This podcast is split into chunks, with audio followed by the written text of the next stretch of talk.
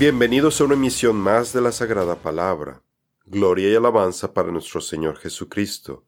Mi nombre es Rafael Beltrán y el tema del día de hoy es Génesis 7, 23 y 24, el juicio de todos los seres, parte 3. En la emisión anterior vimos el juicio del Señor sobre toda la carne que se corrompió, en donde fue destruido todo ser terrestre con aliento de vida. También vimos cómo sus restos quedaron fosilizados. Algunos de ellos se han encontrado en lugares inexplicables, como conchas marinas sobre el monte Everest, siendo una evidencia física que apoya el cataclismo del diluvio y refuta la falsa teoría de la evolución. Ahora en los dos últimos versículos del capítulo 7 se describe cómo murió toda la carne, porque la inundación de toda la tierra duró cinco meses, garantizando así que no quedará ningún sobreviviente. Esto es contrastado con el remanente en el arca, que sobrevivió toda esta violenta destrucción. Versículo 23.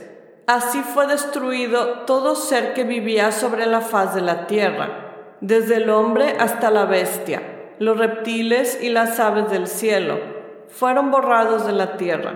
Solamente quedó Noé y los que con él estaban en el arca. Aquí vemos la condensación de los versículos 21 y 22. La repetición de estos versículos intensifica el contraste entre toda la carne que murió y el remanente en el arca que sobrevivió el contraste resultante entre los justos salvados porque pusieron su fe en Dios y los impíos condenados a muerte demuestra el control absoluto del Señor en este juicio. Entonces irán estos al tormento eterno y los justos a la vida eterna. Mateo 25, 46. Y sabemos que Dios hace que todas las cosas ayuden para bien a los que lo aman esto es, a los que son llamados conforme a su propósito. Romanos 8:28. Considera al íntegro y mira al justo, que la posteridad de ese hombre es paz, pero los transgresores serán todos juntos destruidos. La posteridad de los impíos será eliminada. La salvación de los justos proviene del Señor. Él es su fortaleza en el tiempo de angustia.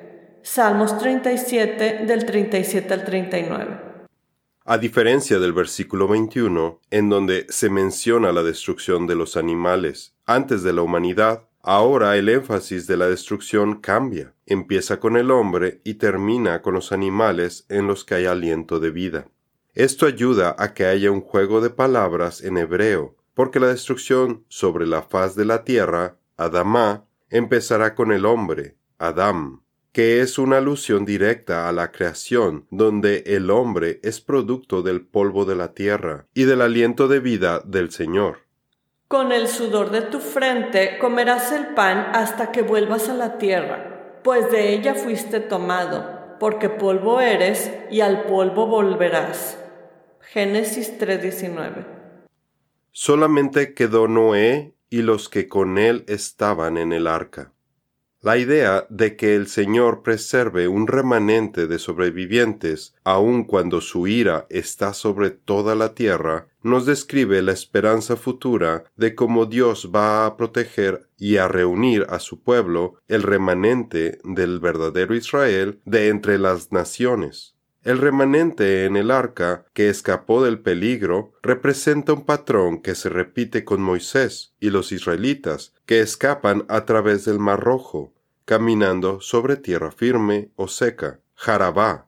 Jarabá es el mismo término que se utilizó en Génesis 7:22 para tierra firme, en lugar de utilizar Yabashá, la palabra más común para tierra seca.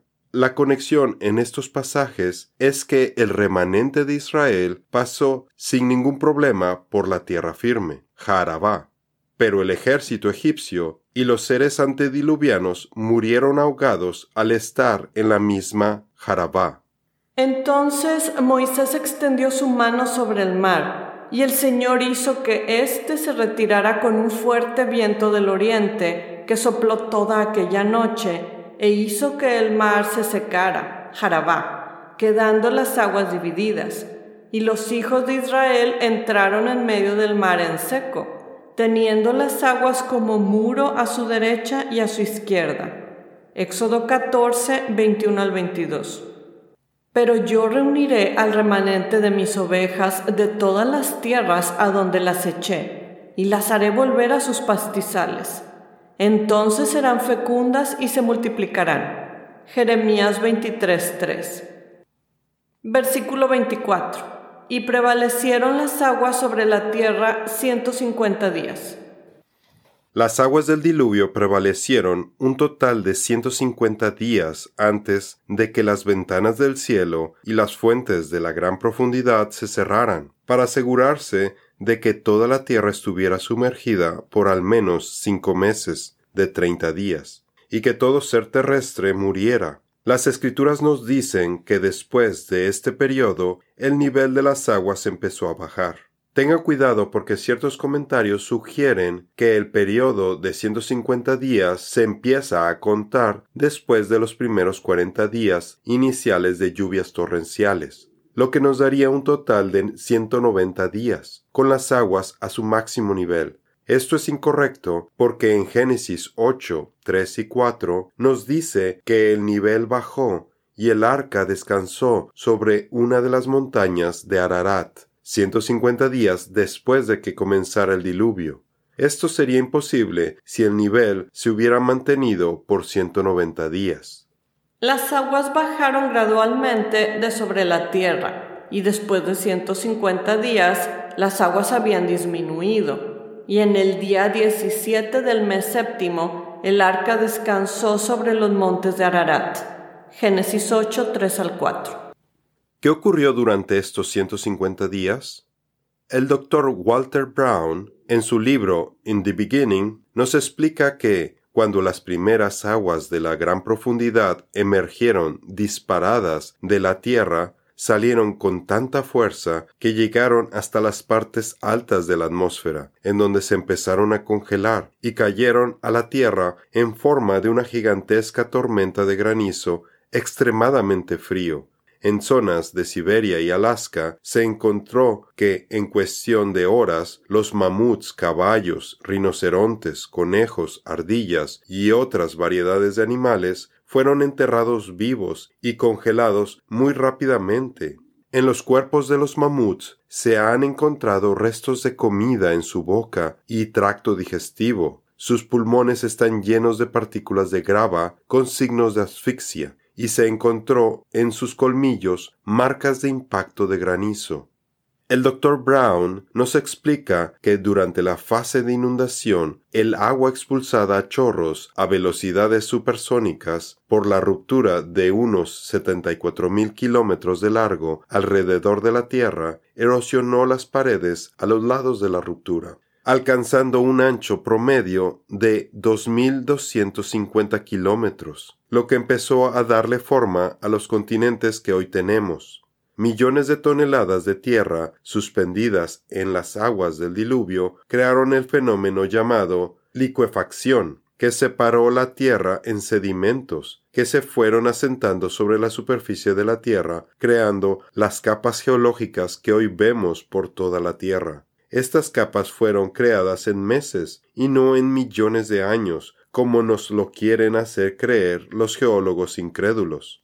Cerca del final de los 150 días se alcanzó un punto de inflexión. El ancho de la ruptura era tan grande que dejó expuesto en el fondo de esta amplia brecha llena de agua el piso de la cámara subterránea de la gran profundidad. Antes de la ruptura, el peso de la tierra y el agua de la gran profundidad equilibraban la presión sobre el piso. Sin embargo, al haber eliminado tanto peso de la superficie de este piso de roca comprimida, los cimientos, debajo de la ruptura, y ese material haberse depositado sobre las hidroplacas, ejercieron una presión adicional sobre los cimientos de roca, los cuales empezaron a abultarse cada vez más hacia arriba donde originalmente estaba la ruptura, por no haber peso creando lo que hoy llamamos las dorsales medio-oceánicas.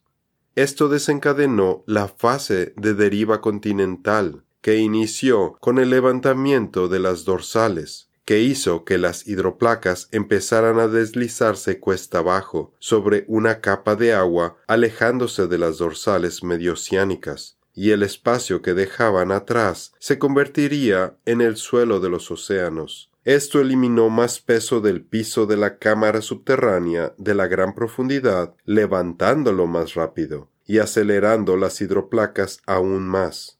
Las hidroplacas se desplazaron a gran velocidad sobre los últimos depósitos de agua en la gran profundidad hasta que colisionaron con otras hidroplacas. Así se formaron los continentes actuales y las cadenas montañosas que conocemos. Podemos ver los efectos de esta compresión de hidroplacas al ver las capas de sedimentos recién formadas que están dobladas y aplastadas por todo el mundo.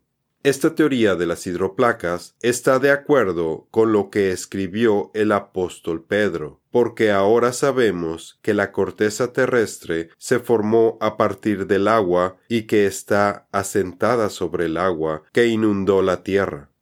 Cierto, ellos ignoran voluntariamente que los cielos fueron en el tiempo antiguo, y la tierra que por agua y en agua está asentada por la palabra de Dios por lo cual el mundo de entonces pereció anegado en agua. Segunda de Pedro 3, 5 al 6. Con esto concluimos el estudio de Génesis capítulo 7. Esperamos que le haya servido para comprobar la verdad en las Escrituras y para acercarse más al Señor. En nuestro siguiente artículo iniciaremos con Génesis 8, que trata acerca de los eventos mientras Noé estaba en el arca por poco más de un año veremos la formación de los continentes, a dónde se fue el agua del diluvio y cómo fue que los animales llegaron a las partes más remotas de la tierra. Y sucedió que el primer día del mes primero del año 601 de Noé se secaron las aguas sobre la tierra. Noé quitó la cubierta del arca y miró, y he aquí que la superficie de la tierra estaba seca. Génesis 8:13 esto es todo por el día de hoy. Los esperamos en nuestra siguiente misión. Que Dios los bendiga.